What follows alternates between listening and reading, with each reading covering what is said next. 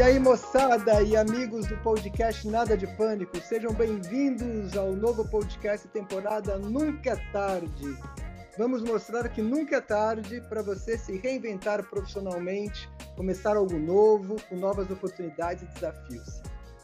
A gente vai conversar com profissionais sêniores de diversas áreas que deram uma guinada em sua vida pessoal e profissional, mostrando que não existe um limite de idade para ir em busca de novas oportunidades, seja por prazer, diversão, necessidade ou visão empresarial.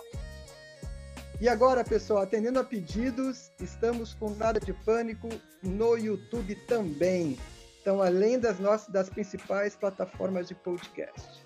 Portanto, se você está nos assistindo no YouTube, dê o seu like, toque lá o sininho para não perder nada e fique à vontade de colocar seus comentários também. Mas se estiver apenas nos ouvindo, não esqueça de seguir o Nada de Pânico em sua plataforma de podcast preferida, para não perder nenhum episódio. Além disso, a gente conta muito com a ajuda de vocês para compartilhar esse podcast com seus amigos, vizinhos, pessoal do trabalho, enfim, para que essas informações possam chegar a cada vez mais pessoas. Eu sou Ricardo Mandel, host deste podcast, e temos hoje a companhia dos seguintes amigos: Alessandra Argona, São Bernardo do Campo, Jorge Lacombe de Campinas e Rui Cunha de Valinhos. E nesse episódio temos o grande prazer de receber de Campinas Márcio Tonelli. Formado em engenharia elétrica pela Unicamp, com uma carreira na área de TI, mídia social e hoje sócio da rede Pet Natural de Campinas. Marcião, vamos começar. Como é que foi esse lance aí de você sair da área de tecnologia e virar sócio da Pet Natural? Bom, é, como você falou, né, Ricardo? Aliás, muito obrigado pelo convite de, de vocês né, para participar desse, desse podcast, agora videocast também, né? E, é. na verdade, assim, eu fiz a engenharia elétrica, né, na Unicamp, mas é engraçado porque eu nunca realmente me senti parte daquilo, né? E é interessante porque, historicamente, eu sou de Presidente Prudente, né? Eu estudei no Objetivo lá e é, eu era do fundão, mas eu sempre estava entre o primeiro, o segundo e o terceiro aluno da classe, né? Das notas, né? Então você era um CDF? É, então, o CDF do fundão. Então eu era o, era o herói dos dos fracos e oprimidos. Né? Dava raiva no é, povo, né? e, e, lá no Objetivo, ele, na verdade, não sei se vocês lembram, nos anos 80, o Objetivo ele expandiu a rede de uma forma muito rápida, né? E ele fazia associação com escolas privadas das cidades, em geral as escolas boas, né?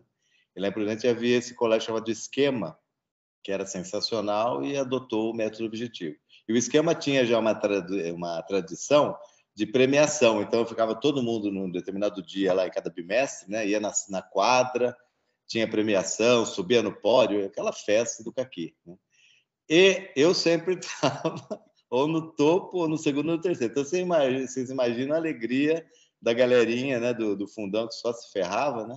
E eu lá patrocinando a patota. Então, quando eu entrei na Unicamp, aí caiu a ficha que eu não era lá aquela Brastemp, né? Porque só me ferrei. Sério, Márcio? É, Nossa, assim, é... quando eu tirei o primeiro zero da minha vida, eu, eu me lembro, assim, as lágrimas caíam, né? Puta que pariu, zero. Eu era o fodão do Barro Peixoto, né? E, enfim. Então, assim, eu nunca fui, assim, aquele cara da exata, certinho, né? Como o próprio Ricardo também é contemporâneo meu, né, Ricardo, na Unicamp. A gente tinha lá os, os CDFs de plantão, né? Que muitos se deram bem, inclusive, né? mas eu achei o meu caminho. Então, eu sempre fui daquela transdisciplinaridade que se falou tanto depois, aí agora, os últimos 5, 10 anos. Né? E, então, eu fui galgando dentro da, da, da, minha carreira, né? eu me formei em 89, eu sempre fiquei na área de, de business, né? desenvolvimento de negócios, marketing, claro, sempre ligado a empresas de tecnologia. Né? E só que eu sempre fui... Perdão, pode falar. Desculpa, eu é. não queria te interromper. Você se formou em engenharia, mas chegou a trabalhar como engenheiro ou não? Sim, sim. Só que sempre na área mais de business, né? Nunca na área técnica, né? É... Eu tenho, tenho uma, uma cena nossa na, na Unicamp que a gente nunca esquece, que era o, o calabouço onde ficavam os computadores, né? E a molecada ia lá para fazer os programas, né? E ficava rodava de madrugada, naquela desgraça. E a gente chamava aquilo de calabouço, porque ele era no subterrâneo do Instituto de Matemática, né? E aí o cara, quando você rodava eram cartões, né? Rodava o software eram cartões. Aí o cara vinha lá do fundo com aquela cara assim, né? E aí quando quando dava pau no, no seu sistema, vinha embalado de uma forma diferente, né? Que era um terror. Então eu olhava para aquilo e falava assim, o que, que eu estou fazendo aqui? Mas eu me formei, né? Porque afinal de contas, como eu era bom, eu passei com 17 anos sem cursinho, passei direto, né? Eu fui o número 50 da Unicamp na época, que tinha 2.500 alunos, né? Então eu, eu fui bem, né? Então eu entrei na profissão à minha frente, cara. À minha é. frente. E, mas assim, quando eu fui para o mercado, eu procurei alguma coisa que não fosse aquela coisa de escovação de bits que eu não tenho a menor, a menor critério. Né? É, software, para mim, é assim: begin, um monte de linha, acabou. Sabe? Eu não sei o que tem no meio ali. então, é, enfim. Mas é, o, que, o que importa, na verdade, né, acho que a mensagem aí é que se você tem uma boa formação, você vai onde você quer, né? Você galga o que você quiser e realiza, né? É um então, a minha, a minha formação é muito boa. Porque, bem ou mal, a gente acaba ficando com cabeça analítica, né? E a cabeça analítica ela é boa para qualquer área, né? Seja é, se a gente for dividir o que é errado, mas, enfim, exatas, humanas, biológicas, tudo, você com a cabeça analítica, de, de resolver problemas, você vai, você chega onde você quiser. Né? Então, respondendo a sua pergunta, sim, eu trabalhei só aqui na área corporativa mais. Né? Legal. E nesse aspecto, Márcio, é, a Unicamp, apesar das dificuldades, acho que foi uma grande escola para nós, né? Sem dúvida, sem dúvida. É uma, assim, eu me lembro, tenho uma memória muito boa, eu me lembro dos dias que a gente passava lá, né? Aliás, a comunidade da Unicamp, quando a gente compara com agora, minha opinião sincera, com 58 anos, é que a gente estava muito melhor do que eles estão hoje. Porque havia liberdade de fato, né? havia uma. É, hoje você tem as cotas que são necessárias, mas naquela época, eu entrei em 83, tinha um monte de alunos do, dos colégios públicos, porque o colégio público ainda tinha uma formação boa, né? Era o final já de uma era, né? que foi muito boa até final dos anos 70, mas uh, você pegou ainda, a gente, na nossa turma de 70 alunos, acho que tinha uns 10 que eram de colégio estadual. Então a comunidade era muito efervescente, né? Tinha os debates eram mais eram mais consistentes, mais, profundos, né? Uh, eu acho que essa geração de hoje ela é um pouco mais rasa, né? Então, é. Mas a vida é assim, é seno e cosseno, né? A barriga de cima, a barriga de baixo, ação, reação, vamos que vamos, né? Um terno que você usava nos anos 40, o jaquetão voltou à moda nos anos 70, voltou depois dos anos 90 e segue o jogo, né? Depois virou três botões, depois um bolsinho, depois bolso falso e vida que segue. Então, Marcos, depois que você se formou, você ficou um tempo atuando na sim, área de tecnologia. E sim. quando é que deu o clique? Então, assim, é... preciso mudar aí agora. Eu falei para caramba e acabei esquecendo de responder a questão do, do Ricardo, né? Mas então, pegando aquele gancho, eu fiquei de 89, né, até aproximadamente 2000 e vou dizer 2000, 2001, trabalhando na indústria mesmo, né?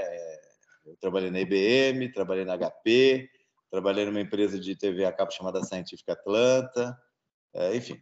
E aí depois eu montei, o meu primeiro negócio, na verdade, não foi a Pet Natural, foi uma produtora de, de comunicação digital chamada Live Media, que eu fiquei com ela de, dos anos 2000 praticamente até 2015, quando eu fundei a Pet Natural, né? Mas chegando no assunto da pet natural, a minha família toda de cachorreiros, né? Tanto é, tanto do lado do meu, da, da, meu, né, dos meus pais, quanto do lado da minha esposa, né? E essa história é, é, legal, eu vou contar ela agora porque é a fundação da, da Pet Natural. Né? É, primeiro, por que, que chama Pet Natural? Porque nós focamos em alimentação saudável para cães e gatos, né? E, então, tudo que a gente comercializa nas lojas é livre de transgênico, de corante químico, de conservante químico, é uma, nutricionalmente mais responsável. Né? E a minha cunhadinha é veterinária. E ela mudou-se para a Califórnia para estudar, acabou conseguindo lá é, os processos todos. Hoje é uma cidadã americana, casou com um brasileiro e é californiana. Né? E ela, toda vez que a gente a visitava, primeiro que ela me ensinou a fazer comida natural para meus dois bulldogs, né? o Buda e a Cocada, né? que eu comprei logo que eu me casei em 2002, né? E aí eles foram nossos nossas paixões aí por 15 anos praticamente, né? E o Buda e a Cocada, bulldogs ingleses, eles têm muitos problemas de saúde essa raça, né? E a Silvia, minha cunhada, me é, ensinou a fazer comidinha natural, né? E eu comecei a fazer em casa e eles ficaram muito saudáveis, uma coisa impressionante, né? Para vocês terem uma ideia, eu quando eu postava a turminha no Facebook, nem havia Instagram ainda, é, e falava a idade, mostrava as fotos, ninguém acreditava. Assim, você deve ter os bulldogs mais idosos do Brasil. E de fato, é, como informação, né? O bulldog inglês ele morre mais ou menos com 10, 11 anos, né? Ele vira estrelinha. Os meus foram com 15. Então é uma é uma bela diferença, 50% a mais de longevidade, né? E então faz resultado. Aí a Silvia, por ser veterinária, toda vez que a gente ia para a Califórnia, ela falava: venha ver aqui o que está acontecendo no mercado americano. Isso já era 2013, 2014. Até que um dia, pessoal, eu estava em Los Angeles Nunca mais esqueço dessa cena. Estava no hotel lá, aí na, na frente assim do hotel tinha uma loja que chamava Just Food for Dogs, né? Aí eu falei, caramba, deixa eu entrar lá para ver o que é isso, né? Era uma lojinha de, sei lá, 10 metros por 6, assim, um retangulão, lotada de freezers verticais, né? Cheia de comida congelada. Só tinha isso. Não era uma pet shop, era uma rotisserie para cães e gatos, né? E no meio, que aí entra o pragmatismo e o, o, modo de fazer business do americano, né? Havia uma cozinha, tipo um bistrô, assim, cercado de vidro, e um sujeito lá cozinhando? Fazendo na hora a comida ali. Claro que era um show, porque tinha uma cozinha industrial em algum lugar, ali era só para mostrar. Eu quase caí de costa, porque assim, eram freezers verticais em todas as laterais da, da loja, e é, com um monte de tipos de comida, né? Comida para idoso, para adulto, para filhote, para cadela prenha, para lactante, enfim, uma série lá de, de recortes, né? E eu olhei e falei, é isso que eu quero fazer na minha vida, né? Porque aqui no Brasil ainda era muito antigo, né? Eu não vou entrar em detalhes aqui, mas a indústria de alimentação é, para animais aqui no Brasil ela é muito retrógrada. Agora está melhorando, mas ela é bem, bem antiquada, né? Eu voltei para o Brasil, isso foi metade de 2014, com isso na cabeça. Eu vou montar essa uma empresa desse porte, né? E aí começou todo o processo, né? Uh, o que acontece é que quando eu fui no Ministério da Agricultura para ver a legislação brasileira, aí que eu notei que o negócio era feio, né? Era muito atrasado, muito antiquado. E aí o técnico lá do mapa ele falou assim, ó, para você produzir um quilo de comida legalmente, eu vou te dar um prazo de três anos para você começar, né? porque tem todo um processo de adequação, eu vou ter, ter tempo de ir lá para ver, tá? E você não pode produzir nada sem o o mapa é o CIF, né? Aquele selo de serviço de inspeção federal. E lá nos Estados Unidos, só fazendo um paralelo, essa empresa Just Food for Dogs, eles tinham um selinho lá que eu achei sensacional, que depois eu entendi estava escrito assim em inglês, né? Comida para animais com nível de ingredientes humanos. Então, o que, que o legislador americano fez, né? Que é o que o Brasil precisa aprender a fazer. Opa, peraí, tem uma revolução aqui acontecendo no mercado de alimentação saudável que pode ser feita num restaurante, né? É uma, basicamente é uma cozinha, né? Por que, que eu vou dar a legislação de fábrica, com caldeiras, né? Com, é, é, onde você vai fazer o, o o seu depósito de detritos industriais, assim por diante, né? Então eles criaram esse selo, muito provavelmente para ter regras novas para esse tipo de alimentação saudável. Então assim, os Estados Unidos, né? Sendo bem franco, eles estão onde estão não é à toa, né? Porque eles eles estão voltados para o business, para a sociedade, é, enfim, enriquecer, ter dinheiro, produzir, pagar imposto, gerar emprego, né? E aqui o sujeito do, do mapa com todo o respeito, você precisa de três anos para começar a produzir. Né? Então, mas enfim. Isso aí já restringe, né? Quem tem capital, quem tem condições é, de fazer. Aí você é. acaba só permitindo grandes empresas Exatamente. E o pequeno empresário fica fora dos é. mercados. Né? É, é sempre empreendedor do Brasil, vocês já devem ter falado bastante sobre isso, é sempre um, é um susto a cada minuto, né? Então, é, para a gente realmente ser saudável, ter lucro no final do mês, pagar imposto, gerar emprego, é uma batalha. Né? Então, realmente é um país complexo. Ô, ô Márcio, então deixa eu entender. Você voltou dos Estados Unidos com isso na cabeça, falando assim: eu quero, eu não quero ser mais, não sei, engenheiro ou trabalhando com o que você fazia. Vídeo, e... né? Nessa época, você estava com a empresa de. E, é, a empresa chamava Live Ah, já era? Eu já tinha ah, empresa já tinha mudado. É, já tinha mudado, é. Mas você sabia da encrenca que era aqui? Você, você tinha não. noção de tudo isso? não, não, não, tinha. Né? É, então, isso é interessante. porque, na hora. É, é, numa aula de empreendedorismo, acho que eu começaria com essa, com essa questão temática, né? que é o quão difícil é para você adaptar uma ideia criativa numa, num case realmente executivo, executado, né? E, é, e gerar emprego, gerar luz, gerar receita, gerar riqueza para aquela sociedade. É muito complicado, né? Então, assim, foram, é, são percalços, é um atrás do outro, né? E não param até, até hoje, né? Agora com quatro lojas, é, é um leão por dia, né? É, Foi... isso, Oi, Márcio, eu ia te perguntar, né, os principais desafios que você enfrentou, quer dizer, já começou a falar alguns, né, que é a própria legislação brasileira. Hum. Mas quais outros desafios que você teve no início, fora, vamos falar assim, o custo Brasil? É, olha, com orgulho eu falo que nós é, começamos um segmento novo aqui no, no, no mercado pet no Brasil, né? Falo isso de boca cheia porque é verdade, né? Não existia em 2015 nenhuma empresa brasileira com esse foco. Na verdade, não existe até hoje, né? E com esse foco de 100% saudável, assim por diante. Né? Algumas agora estão sendo criadas, mas é incipiente, né? Então, os desafios são basicamente todos, né? Para vocês terem uma ideia, nos primeiros dois, três meses, eu não tinha produto para encher as prateleiras da loja, porque ninguém fabricava o que eu queria.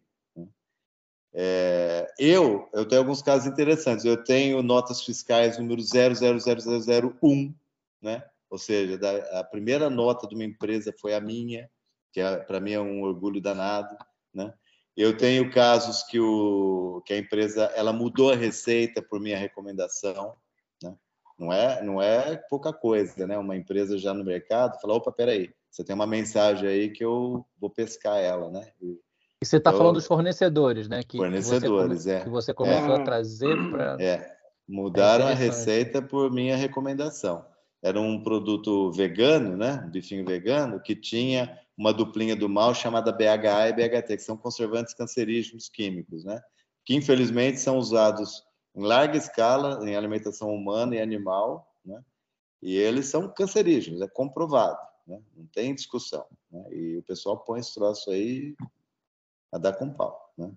Então a gente não usa. E ele usava, ele falou, eu falei, você tem um produto vegano que é top, mas você conserva ele com, com porcaria, né? Aí o que, que se usa no mercado, né? Não vou entrar em nada tecniquez, né? se usam basicamente chás verdes, né? Chás de alecrim, vitaminas, né? Só que aí tem a, a, o probleminha do, de qualquer mercado, né? É um negócio chamado tempo de prateleira. Quanto mais você soca conservante ruim, mais ele dura na prateleira, né? Então, os nossos produtos, em geral, eles têm metade do tempo de vida de prateleira de uma, de uma ração, enfim, de um produto normal, né? Normal que eu digo essa, essas coisas mal feitas aí no mercado. Ô, Márcio, e quanto que seria o tempo de vida, então, de prateleira? Dos... Tem produto nosso que é seis meses, tem produto nosso que é um ano, né? um ano e meio. Uma ração tradicional é três, quatro anos. Sem conservante? Sem isso Com, tudo? Eh, não, não, são conservantes naturais. É. Ah, naturais, só que, é, tá. Só que o conservante natural, que não é o BH e BHT, eles são mais caros, né? Então, fazendo um paralelo, pessoal, é, vocês conhecem ou gostam de charcutaria, de embutidos, como eu gosto? Então, se você pega, por exemplo, aliás, esse é um bom exemplo para ver a neurose brasileira, né? Um, se você compra, por exemplo, uma linguiça caseira, ela é feita basicamente do, dos temperos que se usa aí para a gente cozinhar em casa, né? E um sal, enfim, né? E aí a, a, os produtos industrializados eles colocam muito sal de cura e outros ingredientes. O sal de cura é necessário porque ele, ele, é como, ele como é o nome, ele dá a cura, né? Mas eles colocam muito conservante, né? Então, é, o produto é bom? É, é bom. Só que se você comer aquilo muito, ele vai te causar mal ao longo do tempo, né? Então, uma, uma linguiça caseira, ela vai durar quanto tempo? Né? No, no açougue, enfim, no, no, cara que faz no artesão. Vai durar uma semana, talvez, né? Só com sal ali. Quanto que dura uma, uma linguiça dos fabricantes? É só olhar o prazo lá, entendeu? É tempo pra caramba. Então, esse então, é o paralelo, né? É, exatamente. Custo-benefício. Né? É, então, é, o artesanal, ele é legal nesse conceito, né? Agora, quando você estava com a empresa de vídeo, já era uma ruptura do modelo mais corporativo que você tinha, né? Ou, ou como é que foi? Foi, foi um degradê? Você saiu do corporativo, foi para o vídeo, de repente foi para o. Como é que é essa, é. essa passagem pela empresa de vídeo aí? Essa, essa passagem foi muito gostosa, na verdade, porque eu, pessoal, sou um jurássico do mundo da tecnologia, da internet, né? Eu, é, eu me lembro que eu trabalhava na HP, era lá em Alphaville, na sede, né? E um dia o diretor de marketing me chamou e falou assim: Marcião, pega aqui, você que gosta de inovação, vem ver um negócio novo aqui, que acho que na época eles ainda chamavam de ARPA, né? Que era a antiga internet, não é isso, Festa? Ah, ARPA não Services? Lembro, é. Não, é, não é do meu tempo. É, porque a internet, vocês devem saber, ela começou como um projeto de segurança militar, né? Que era assim, se caísse uma bomba, você tem que, você tem que garantir a comunicação. Então, eles fizeram esse tal de ARPA Services aí, né? E aí ele, me, ele veio me mostrar numa bela numa estação de trabalho que a gente chamava em inglês, né, de workstation, da HP, com tela de 19 polegadas, era um negócio do outro mundo na época. Ele me mostrou o primeiro browser que eu vi na minha vida chamado Mosaic, que é Mosaic, né? Uhum. E aí eu olhei para aquilo e falei, caraca, o que, que é isso aí? Assim, isso, isso aqui vai ser o futuro do, do mundo da comunicação, né? E aí ele me mostrou o site do INPE, né? E era o planeta Terra, né? E com as, as, os movimentos lá de meteorologia. Foi o primeiro negócio que eu vi. E eu fiquei assim, eu fiquei chapado com aquele troço, porque era muito legal de ver aquilo, né? Estou falando de 91, talvez isso, né? Então, o HP tinha um link lá privado que devia pagar uma, uma grana preta, né? Fazer comunicação por satélite na época, e a gente conseguia ver aquilo lá. Quando eu saí da, da HP, eu saí porque um headhunter na época lá me localizou e eu fui trabalhar numa startup de internet, mas não é essas startups bonitas, fashion que tem hoje, era startup assim, juntava lá meia dúzia de pessoas, cada um colocava um milhãozinho lá e vamos fazer qualquer coisa, porque como não tinha nada, qualquer coisa podia se virar um projetaço, né? E na época lá em São Paulo tinha um negócio muito legal que veio de Londres, que chamava First Tuesdays, né? Que toda primeira terça-feira de cada mês, a molecada lá que estava inserida nesse mercado de startups se juntava para tomar cerveja e falar sobre negócios. Essa ideia começou lá em Londres e espalhou para o mundo todo, né? E tinha o capítulo São Paulo. Pra vocês terem uma ideia, eu tomava cerveja com o pessoal do Mercado Livre, com o pessoal do Submarino, com o pessoal do. que mais? Do. Fala outro aí. Ah, do outro que foi muito legal era aquele comparador de preço, o Buscapé. Buscapé. É, é. então, é, e eles eles estavam criando as coisas. É que o Mercado Livre teve investimento argentino, começou lá tudo, mas tinha os brasileiros, né? E era muito interessante porque estava começando as coisas, né? Você imagina você bater um papo com o cara que criou o Google, né? Era isso aqui no Brasil, né? E eu lembro que o, o cara do, do Buscapé, ele falou, pô, Márcio, Outro dia a gente indexou os preços das lojas americanas, né? Eles indexavam, na época era indexado, né? O sujeito ia lá e ele criava o troço manual, né? Não tinha robô de automatização. Né?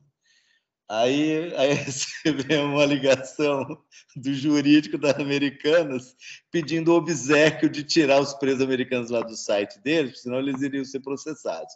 Eles tiraram, né? Bom, passados uns três, quatro meses, o Buscapé bombou e aí o diretor de marketing do grupo Americanos ligou para ele e falou assim: escuta, por que, que vocês não estão indexando meus preços? Né?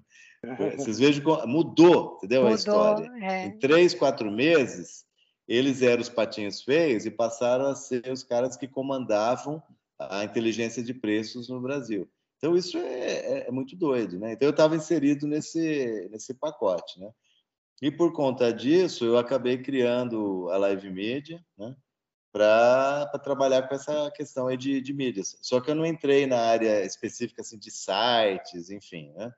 Eu entrei na área mais de comunicação digital, mas que era o que eu sempre gostei, né? E a gente fazia umas coisas muito muito interessantes assim de vídeo animação, cartoons, é, gamificação né, para a empresa. A gente faz muita coisa legal nessa empresa. Né? Legal. Mas, mas, foi, um, foi um ciclo. E como foi abrir mão dessa empresa? Ela, ela não estava dando mais negócio? Você mudou assim? Como, por que, que foi? Porque tava, você tinha uma empresa, estava é. indo bem, estava indo mal e foi, foi vender? Não, é, ela estava indo, tava indo bem. Mas aí eu acho que entra a, é o, é o, perfil de cada um, é a missão na Terra, chame como quiser, né? É, Para mim foi um ciclo, sabe? Foi um ciclo assim de muito sucesso, mas apagou aquela chaminha lá, entendeu? E, e aí nesse meio tempo eu já estava com os meus buldogões, como eu falei para vocês, né? E me deu uma fagulha, né? De, de começar um negócio que não havia no Brasil. Né? E, e, e como é que foi a sua avaliação de risco, Márcio. E, e, tudo bem, você vai mudar, você tem com esse negócio da cabeça, esse sonho, mas e se não desse certo? Você tinha um plano B? Então, eu vou confessar uma coisa para vocês. Eu não sei se eu vou passar vergonha, mas eu não tinha nenhum plano B. Eu, eu acho que a pessoa que sonha, coragem, então, é, né? a pessoa que sonha e acredita, ela, ela executa, né? Ela realiza, né? É claro, eu tinha economias, né? eu já não era garoto, né? Então, é, eu estava calçado, assim, financeiramente para tomar essa atitude, né? E... Mas, de qualquer forma, é um risco, né? É, negócio é sempre risco, sempre tem um risco associado, né? Então, você fechou a empresa de vídeo e abriu outra? Ou você é, eu fiz um phase out, assim, eu fiz um phase out. Eu fui trabalhando com ela enquanto eu estava é, programando e projetando a Pet Natural, né? Até que quando terminaram os contratos, eu tinha muito contrato de prestação de serviço, eu fui, não fui renovando, né? Uhum. E tudo tudo dói, né? Tudo é trade-off no mundo, né? No, no, mundo pessoal, no mundo corporativo, né? Você pega uma coisa e larga outra, né?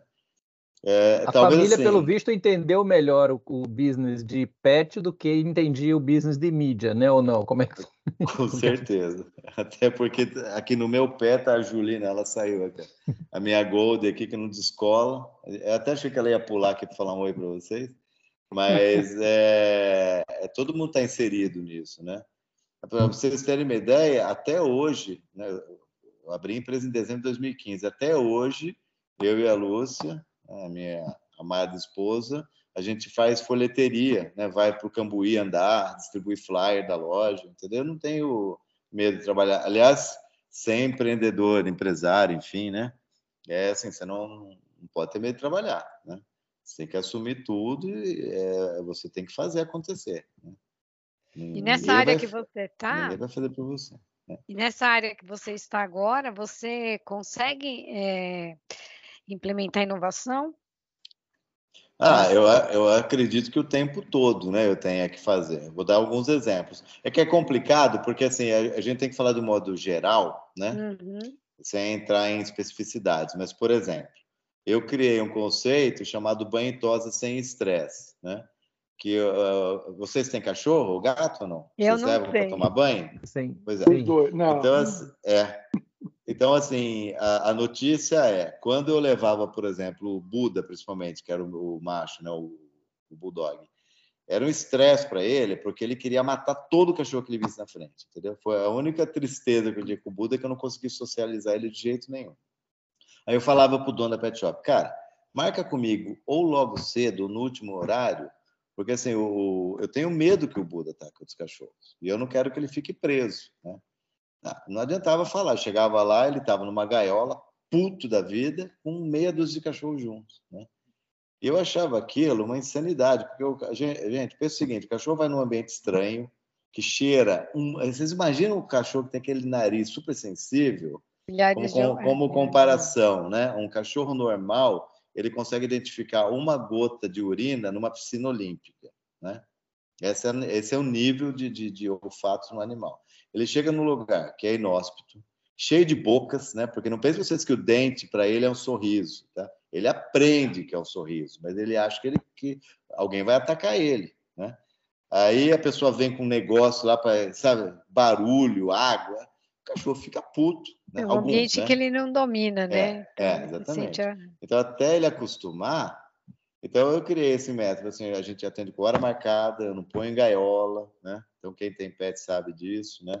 Eu só uso focinheira se o, se o dono permite, porque às vezes a gente tem que colocar mais por segurança, porque o cachorro assustado ele pode morder, né? E, então eu fiz coisas que ninguém fazia, né? Hoje eu tenho nas lojas ozônio terapia. O, o ozônio, assim como para humano, é muito bom para animais porque ele, ele cura algumas coisas, né? E o ozônio na pele, no pelo do animal, ele vai tirando aquelas feridinhas, aquelas coceirinhas. Então a nossa água é ozonificada, a gente injeta O3 na água. Eu tenho cromoterapia, azul, né? A luz azul ela acalma, acalma nenês, acalma a gente, acalma o animal também. Então ele chega lá assustado, nervosinho, a gente às vezes até apaga a luz do ventosa deixa só a luz azul. Ah, é dois, três minutos ele já entra em alfa, sabe? Então, isso tudo, isso tudo são inovações, né? Que a gente Legal, tem que fazer. Então você né? se sente realizado, né? É, Continua se sentindo realizado. E, e do ponto de vista de assim, na área de informática, você chegou a usar a informática por site, aplicativo, alguma coisa no negócio? É, ou... nós somos usuário padrão disso, né? Uma coisa que eu fiz, que é, é uma coisa de inovação, foi o seguinte: o último software que a gente adotou, a gente já adotou três, né? Um no primeiro ano de empresa era muito ruinzinho, trocamos por um outro que era um pouco melhor, agora estamos no terceiro. Esse nós adotamos na pandemia, porque os meninos lá, é uma empresa bem moderna de Santa Catarina, eles fizeram um app, né, um aplicativo de delivery, né, vinculado ao software de gestão da loja, por conta da pandemia, para facilitar a vida dos, dos empresários. Né? Aí eu cheguei para eles, é, antes de eu explicar, é, um dos meus projetos né, de crescimento é fazer lojas express com, em lojas de container, né, container mesmo desses containers que a gente acha por aí, uhum é, dentro de condomínios grandes. Então, instalar lá, sabe aqueles mercadinhos que tem hoje em dia em Sim, condomínios? Sim, você né? fez com o PET. É, exatamente. Então, a gente está estudando, já está conversando com alguns condomínios, mas tem que ser grande, né? Para fazer, para ser eficiente, né? Financeiramente. Uhum. E, e aí, como a loja não pode ter muito estoque, né? Porque ela é basicamente um serviço de banho tosa com um pequeno espaço lá de produtos, eu pedi para eles desenvolverem um aplicativo vinculado ao CEP daquele condomínio. Então, por exemplo, se vocês entrarem no aplicativo, vocês não estiverem com uma moradia dentro do condomínio, vocês não conseguem fazer compra. Então, ele é legal porque ele é um aplicativo só daquela comunidade. E eles fizeram isso só para mim, entendeu? Desenvolveram essa funcionalidade, né? Então, respondendo à sua pergunta, a gente usa a tecnologia nesses quesitos, entendeu? Sempre voltada para o nosso negócio. Tá. Ô, ô Márcio, é, agora pensando como empreendedor, você acha que começar a empreender como profissional sênior, você acha que é uma vantagem ou foi uma vantagem para você? Ou você acha que é melhor começar logo cedo? Essa é uma tricky question, né? É, eu, eu me sentia muito mais sereno, né? Que a maturidade traz essa serenidade, né? A maturidade ela traz duas vantagens, né? A serenidade e a capacidade que você tem de não ficar mais perto de gente chata, né? Porque ninguém merece ficar perto de gente mala, né? Não é verdade? Então, essas são as duas vantagens que tem. O resto, eu acho que é meio complicado. Mas então, eu já tinha muito mais serenidade para é, para tomar essa decisão, né? Agora, eu acho que a vitalidade do jovem, aquele, é, aquele não medo de errar, né? é, ele é muito importante. Né? Aliás, a gente pega aí, Festa, a gente pegar o nosso mercado dos amigos aí da tecnologia, é, as grandes empresas de software elas foram fundadas por gente jovem. Né? Aqui em Campinas a gente tem o exemplo da, da Software Design, né? Que Isso. é uma empresa que ficou gigante. Ele era um nenê né, quando ele começou a empresa. O iFood foi criado aqui, né? eram Sim. jovens também. Né? Então, eu acho assim, não, não dá para estereotipar. No meu caso, é, eu acho que foi bom se eu me visse atrás ali, porque com esse histórico, com todos os erros e acertos que eu já tinha feito, eu tinha mais tranquilidade para encarar, entendeu? Mas, por exemplo, olha, essa questão de idade é tão maluca, né? Que lá nos idos, que eu falei para vocês quando eu estava na primeira startup lá, eu tinha nessa época 36 anos. E os moleques da USP lá, que eram né, os donos dos softwares que a gente estava desenvolvendo, eles apontavam o dedo para mim com 36 anos, falando assim: você é velho, né? Porque eles tinham 24, 25 anos, entendeu? Tô, então, assim. Né? Perspectiva. É, tudo é perspectiva, né? Então, e olhando para o mercado brasileiro, a gente vê que, assim, para ser um empreendedor, precisa hum. ter muita determinação, como você já falou, muitos desafios. Considerando todo esse conceito, né, tudo isso que a gente vive, você hum. acha que é uma boa opção ainda ser empreendedor no Brasil? Não voltaria atrás de nada que eu fiz, eh, tudo que eu fiz valeu a pena, entendeu? Sou muito grato e muito feliz por tudo que eu realizei, né? Que ainda estou para realizar. Né? Eu acho que sim, né? Aliás, essa característica já virou aí até lugar comum se falar que o brasileiro é otimista, que está sempre de bem com a vida, blá blá blá. É, se, se, a gente não fosse assim, a gente já estava morto enterrado há muito tempo, porque esse país é muito louco, né? Esse país realmente é para profissional, né? E então eu acho que acho que nós temos essa beleza aí dessa flexibilidade e tudo. Eu não me arrependo de nada. Né? Eu, eu me sentia morto dentro de uma corporação, porque você tem que falar yes man para um monte de gente, entendeu? É, a gente também está de saco cheio, né? Que o cara lá é diretor, gerente, mas na verdade ele também né, não está muito afim. Então, e, nossa, eu já encontrei cada figura que eu vou falar para vocês. Acho que todos nós, né? Então, já. Né? Ô, ô Márcio, deixa eu entender melhor. Muitos Force Gumps, né? Muitos. Né? Deixa eu entender melhor o que você está dizendo. Né? Você falou lá no legal aí do, do ser empreendedor. Uhum. Mas e aquela hora que você é empregado numa empresa um, grande e tal, e você tem no fim do mês o seu salário, você tem o seu plano de carreira, você tem umas perspectivas naquela empresa, uhum. e quando você é empresário, você emprega as pessoas, você tem uma série de, de compromissos enormes Sim. aí, né? Muita gente fala Sim. assim, eu quero ser eu quero ser dono, eu quero ser chefe, não quero hum. ser empregado, não sei o quê. É. Depois é. ele fala, pelo amor de Deus, eu gostava de ser empregado. Você tem essa saudade, não? Não, não, não tenho. É, na verdade, assim, eu, eu, como eu falei, eu sou grato por tudo que aconteceu, né? A época que eu era executivo, né? Eu fazia o meu trabalho que tinha que ser feito, né? Então, existia a realização? Existia, mas não existia aquele brilho, aquela chama, né? É, de falar, preciso fazer algo mais. Porém, eu tenho amigos que até hoje estão no mercado corporativo, né? Alguns até muito melhor financeiramente do que eu, mas não importa, entendeu? Cada um acha o seu caminho, né? Então, eu falo para você que eu aproveitei tudo de bom que a IBM me ofereceu, que a HP me ofereceu, né? A, a minha, é, na IBM eu fui estagiário só, né? Meu primeiro trabalho foi na HP a primeira viagem que eu fiz, né, de trabalho para os Estados Unidos, eu me lembro até hoje, me lembro dos detalhes da roupa que eu escolhi para entrar no avião, sabe aquela coisa assim? Então, todos esses momentos você tem que curtir, né? Então, é, agora, é, os níveis de estresse, né, os tipos de estresse, eles estão aí, eles existem, né? Então, naquela época, eu tinha um determinado estresse por algum motivo lá qualquer, uma meta da empresa, um, diretor que não engrenava comigo de alguma forma, enfim, né? sempre acontece isso. Hoje, né, eu acordo, o que que eu, primeira coisa que eu falo, preciso vender mais do que ontem, eu tenho conta para pagar, por isso que eu atrasei cinco minutos, porque eu tive que entrar no banco pagar todas as contas, né? E, vida que segue, né?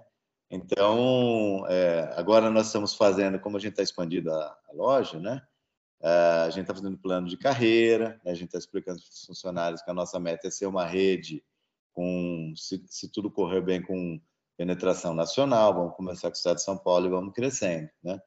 Então, ah, você é mais estressado do que, hoje com 58 do que quando você tinha 30? Não sei te falar, né? Realmente não sei. Uh, os medos existiam lá, existem aqui os desafios existiam lá, existiam aqui, existem as felicidades, né? Ah, agora, tem gente que realmente gosta da segurança e não aceita, né? Mas o que seria do arroz e feijão se todo mundo gostasse só do outro, né? Macarrão. Então, é verdade. É, o mundo, Legal, graças a Deus, Márcio. graças a Deus o mundo é analógico, não é digital, né? Porque senão ia ser muito chato. é isso aí. Pessoal, tenho certeza que estão curtindo muito esse papo com o Márcio, ele falando um pouco aí da carreira dele, vida de empreendedor. E, pessoal, né, não esqueçam de seguir a gente aí, dar seu, seu follow no, no plataforma de podcast, no YouTube e compartilhar aí com seus amigos. Lembrando que o Nada de Pânico é publicado semanalmente, então toda semana está rolando aqui um, um, um, um novo episódio para a gente aprender e compartilhar. Né? Agora voltando para você, Márcio, uma perguntinha. Você entrou em pânico em algum momento? Puta merda.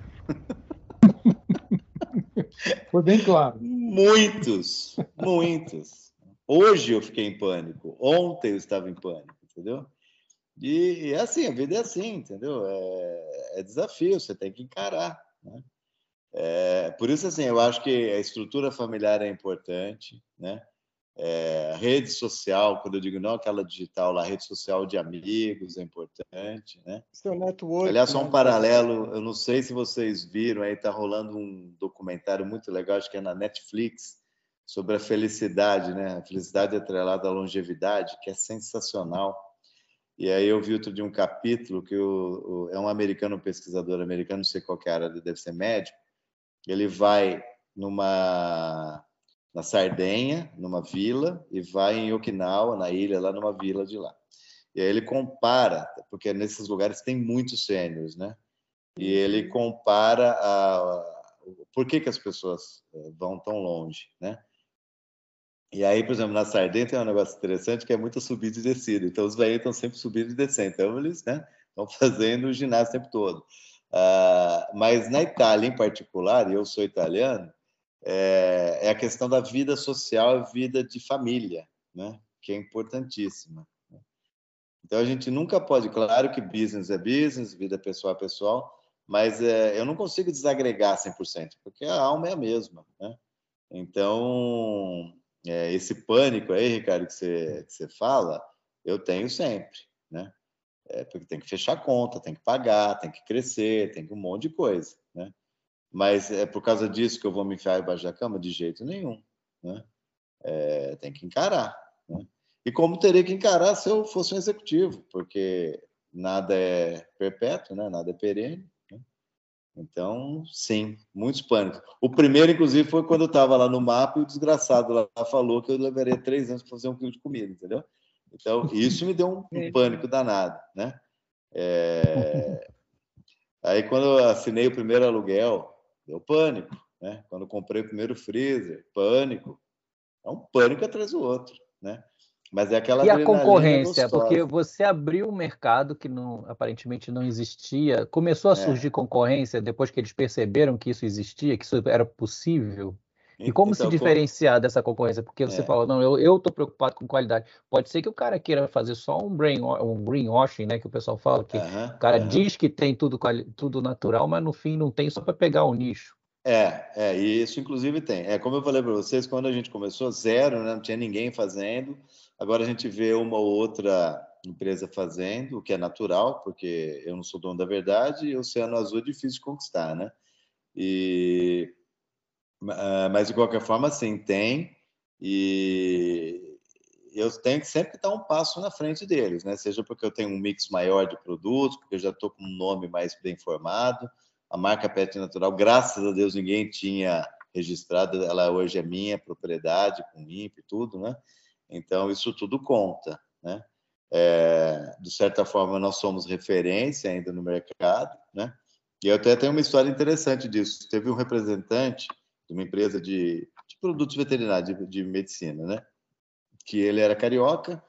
Aí lá por 2016 para 2017 ele chegou lá na minha loja e falou assim, Márcio, eu vou pedir licença para você para te falar o seguinte, que você está me ajudando a realizar uma coisa que eu queria. Né? Eu queria ter a minha pet shop, ele era veterinário, queria ter minha pet shop e tal, mas eu achava que tudo era muito igual e eu estou copiando o seu modelo. Aí ele abriu uma lá, na, acho que na Barra, né?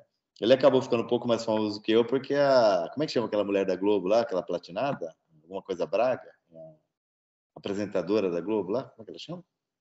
Aquela que Ana falava. Maria de... Braga. Ana Maria Braga, é. Ela era cliente da loja e falava da loja, né? Então.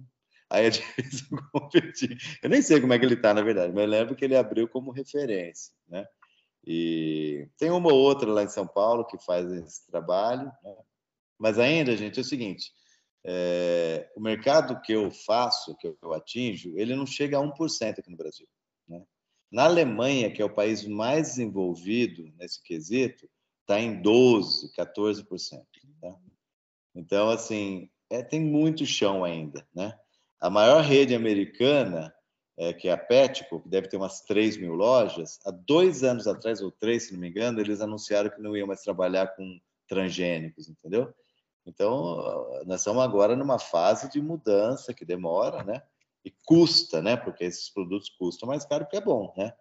Então, você, vai comer no restaurante aí top, você vai pagar um preço. Talvez a mesma comida, bem feitinha, de um restaurantinho de bairro, é metade do preço, um terço do preço, é, mas tem a questão do, né? do brand ali por diante, né? Oi, Festa. Ô, Márcio, você falou um pouquinho aí sobre como você vê a, a PET Natural daqui a algum tempo, como uma rede nacional, né? Isso é muito legal. Sei que vocês estão crescendo aqui em Campinas, fico muito contente com isso. E agora, como é que você se vê, o Márcio Tonelli, daqui a 10 anos? É, Festa, sabe o que é engraçado, né? É, eu sou adepto do mindfulness, né? Que é viver o presente, né? E eu não, eu não tenho essa previsibilidade. Eu não sabia que eu não penso nisso. Eu sei que não é para todo empresário, todo mundo gosta de responder essa pergunta. Ah, eu pretendo. Não sei, cara. Realmente não sei. É muito provável até que eu tenha vendido a empresa, né? De alguma forma, ou algum grupo se associou a gente, ou você é um acionista, enfim. Né? Realmente não sei. Agora, uma coisa eu sei, eu vou estar trabalhando. Isso eu tenho certeza absoluta, porque não consigo ficar parado, entendeu? É a única coisa que eu posso te falar. Não é uma boa resposta, né? Não, sempre uma boa resposta. A gente, eu, é excelente. O é. lance de, de estar ligado ao mindfulness é ótimo, porque eu também é. sigo muito isso, né? Então, é. tem uma identificação. Lacombe, você ia falar alguma coisa? Não, eu, eu, eu ia perguntar sobre isso que você perguntou agora, mas fantástico, essa história do futuro, né? Como é que é. ia ser o futuro da empresa? Uhum. Tá. É, então, uh, houve um investimento, né? Entrou um sócio que investiu um, valor importante para estruturar tudo, né? E então agora a nossa ideia é ir crescendo devagar, com base sólida, assim por diante. Né? Não sabemos ainda qual que é o modelo de crescimento, é, franquia, licenciamento. Tem um modelo novo no mercado que se chama de sócio operador, que é um pouquinho diferente dessas duas, né? E mas a, a ideia é fazer um crescimento consistente, né? E enfim, até porque tem que ser relevante no mercado, né?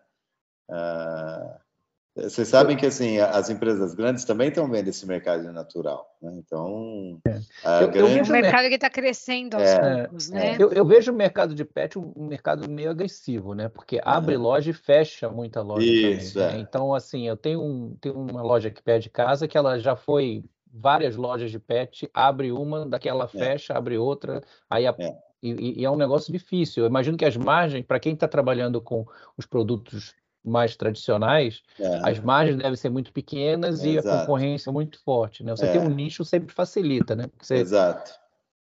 É, o que acontece, gente, assim, o, o, brasileiro, ele, ele é muito de, de impulso, né? Eu, na verdade, também, né? De um certo modo, eu também tive um impulso. Só que eu, eu estudei muito. Eu fiquei um ano planejando a empresa antes de gastar um real, né? Eu fiquei estudando fornecedor, ponto, mercado, concorrência, li, li muito paper europeu, americano. Eu, eu estudei o mercado antes de realmente fazer a, a instalação física da loja. Agora, tem muita gente, tem, tem uma, umas coisas que eu vejo assim, ainda em grupos de Facebook que me assustam, né? O sujeito escreve assim, ó, sem tirar nem pôr. Pessoal, pretendo abrir uma pet shop. Alguém pode me dar alguma dica? Juro por Deus. Mas não é um. São milhares de pessoas. Entendeu? Então, é, eu sinto pena. Na verdade, assim, eu acho que a pessoa, de uma certa forma, é arrojada, mas a pessoa está completamente perdida. Ela não, ela não entende o conceito. Uhum. Ela não, não sabe o que é empreender. Então, deveria procurar um Sebrae antes, fazer cursos, Isso. né? estudar, aprender a fazer conta, entender o que é um DRE e assim por diante, para depois pensar. Né? Eu brinco que é, o, é, é a síndrome Agora virou, virou já velho, né? Mas é a síndrome da paleteria e da brigadeiria, né? Vocês lembram? E também é, para mulheres da esmalteria, né? Uhum. É, era impressionante. É, agora a onda é brigadeira. Todo mundo vai, abre a desgraça da brigadeira. Brigadeiro vai, entendeu? O sujeito não estuda. Né? É. Ô, Márcio, você deixou claro que você começou esse negócio do pet shop aí muito bem estruturado, estudado, seguro, uhum. é, um sonho que se tornou realidade com muito trabalho e tal, uhum. e de sucesso agora. Então, parabéns, isso é uma realização. Mas conta para gente o que que você faria diferente, o que que deu errado, por dá alguma dica assim do que não fazer. Eu acho tem. assim, olha, é, é, tem que olhar para dentro primeiro, porque quando você tem um, um, uma, uma, empresa, de uma certa forma, você sempre tem que pensar em é, receita, lucro e perda, né? E custo, né? Então, ou seja, se eu, se eu posso dar uma recomendação, tipo, não façam errado, é tenha um excelente contador façam a contabilidade bonitinha, façam a, a, conciliação bancária, entendeu?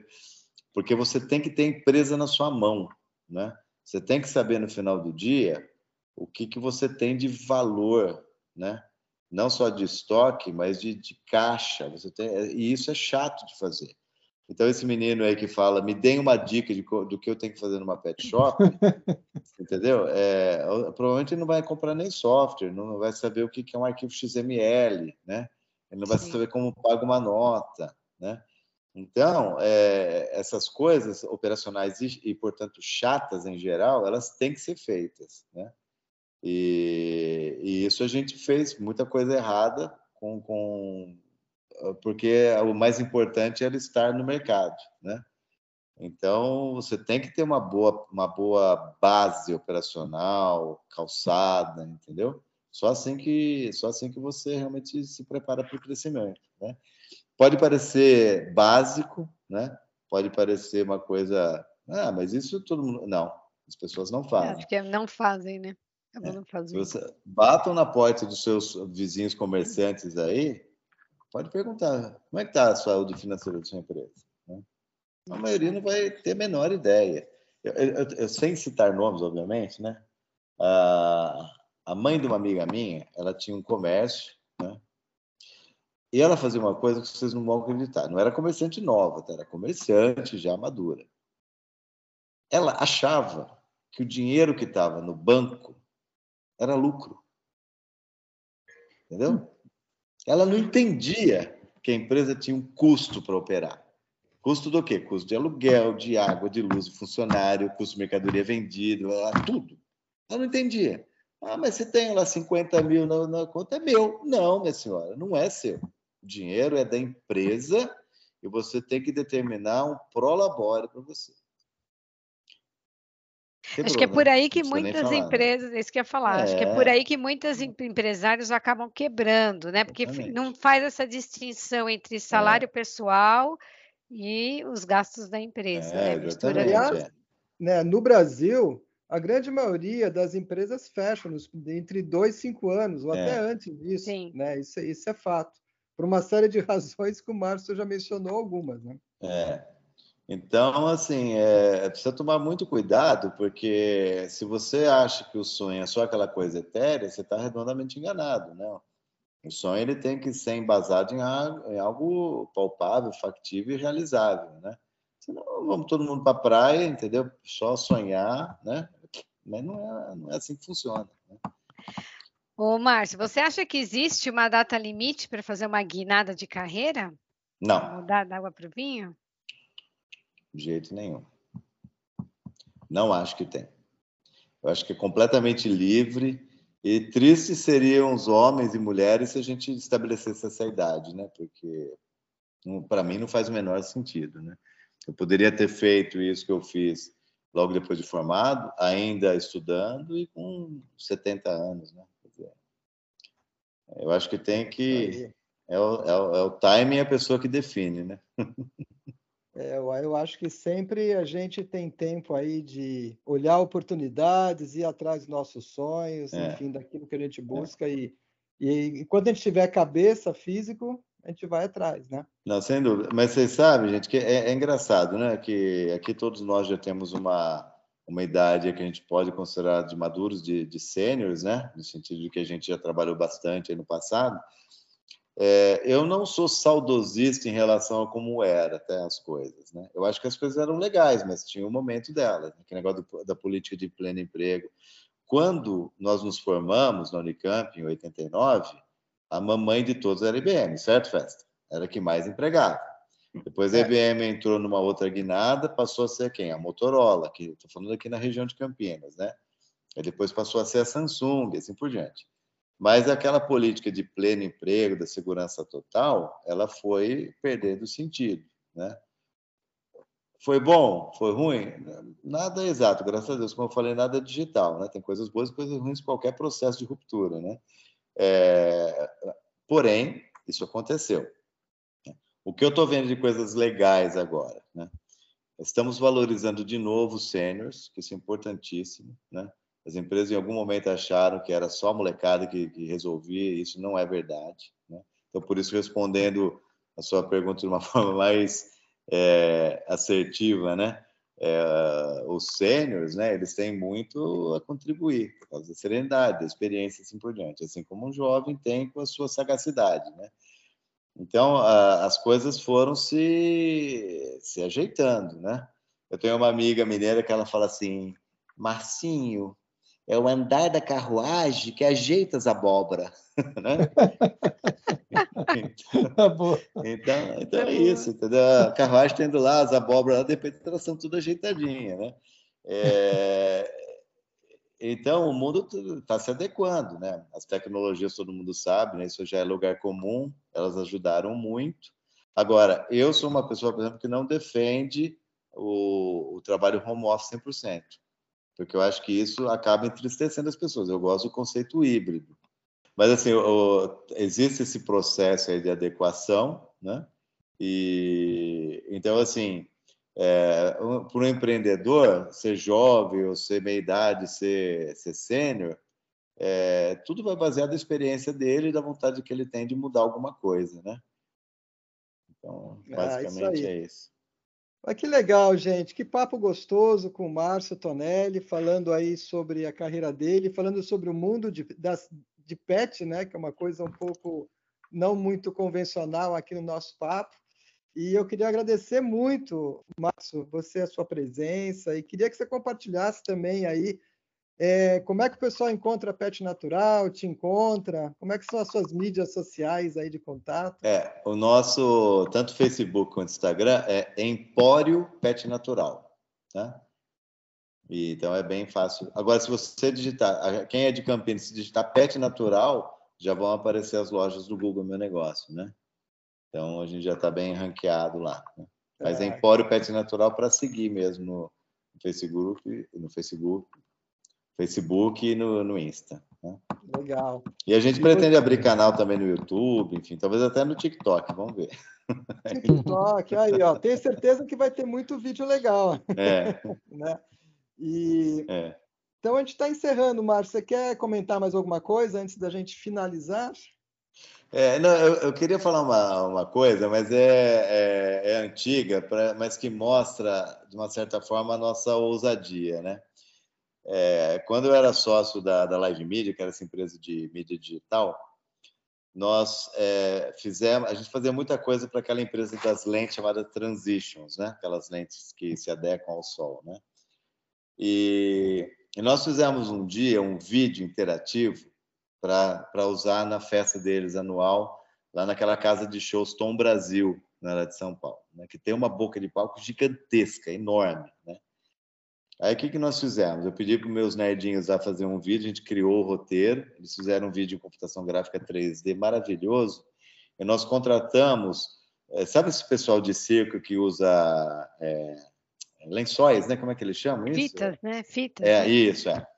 São, e eles são daqui de Campinas, esse grupo, né? Muito legal. Chama Para dos Anjos, né? E nós os contratamos, então eles, eles faziam a encenação na frente e o vídeo era projetado atrás, vinculado aos movimentos deles, né? Foi um negócio, assim, muito, muito, muito emocionante, né? E para minha sorte, nesse, nesse evento estava o presidente mundial da Transitions, né? E aí é, ele chegou para a diretora de marketing e falou assim: quem que fez esse negócio aí, né? Apontou, eu estava lá, né? Foi, foi, aquele rapazinho lá. Aí ele veio lá me conhecer e falou assim: prazer, eu sou fulano. Tal. Mas ele não se apresentou como presidente, depois o que eu vinha saber. Aí ele falou assim: foi você que fez? Eu assim, ah, tem uma empresa, eu expliquei. Ele falou assim: olha, uma coisa para você. Eu viajo o mundo todo, né? Eu nunca vi um, uma atividade de branding tão maravilhosa como essa que você fez com a minha marca. Né? Você está de parabéns. Né? E eu olhei para ele assim, muito obrigado. Bom, aí, aí entrou o americano. Aí o que esse cara fez? Ele foi para os Estados Unidos, voltou lá, né? E aí, aí esse evento nosso era das, da América Latina, né? Aí ele fez o evento mundial lá é, na Flórida, aí ele contratou a Disney para fazer, porque a Disney tem um braço de eventos corporativos que eu não sabia, né? E aí a diretora de marketing brasileira estava lá, falou assim, Márcio, ele ficou, na verdade, meio mordido. Eu falei assim, como é que esses índios brasileiros aí fazem uma coisa tão linda, né? Aí falou assim, quem que é bom aqui nos Estados Unidos para fazer coisa corporativa? Ah, a Disney, então manda esses caras vir aqui. Aí fizeram um negócio, foi, né? Aí ela falou assim, ah, Márcio, ó, nós fizemos um trabalho bonito, mas o deles realmente.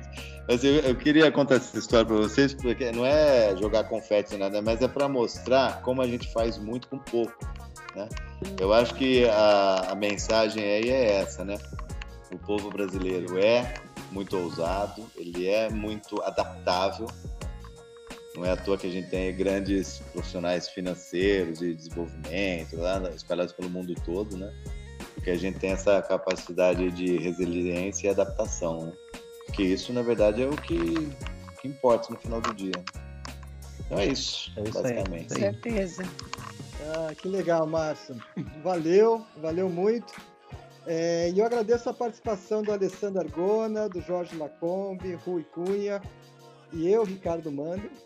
E lembrando que o Nada de Pânico é produzido por um time de profs formado por profissionais sêniores do mercado, justamente mostrando, né, para a gente compartilhar conhecimento, experiência de anos de, de carreira e mostrar que não existe um limite assim de idade para você aprender, para você ensinar, ousar, trabalhar e ir atrás dos seus sonhos. Tá? E assim terminamos o episódio de hoje do Nada de Pânico. E você que, que é o nosso ouvinte, não esqueça de seguir a gente aí na sua plataforma de podcast ou de seguir agora no YouTube. E também seguir a nossa página no LinkedIn, o Nada de Pânico, e o nosso Instagram, Nada de Pânico Team. Então, um grande abraço a todos e vamos de nunca é tarde. Afinal, Muito obrigado. a vida é repleta de oportunidades. É tchau. isso aí. Até mais. Tchau, tchau, pessoal. Obrigado, Bom, obrigado, viu? Até mais. Tchau, tchau.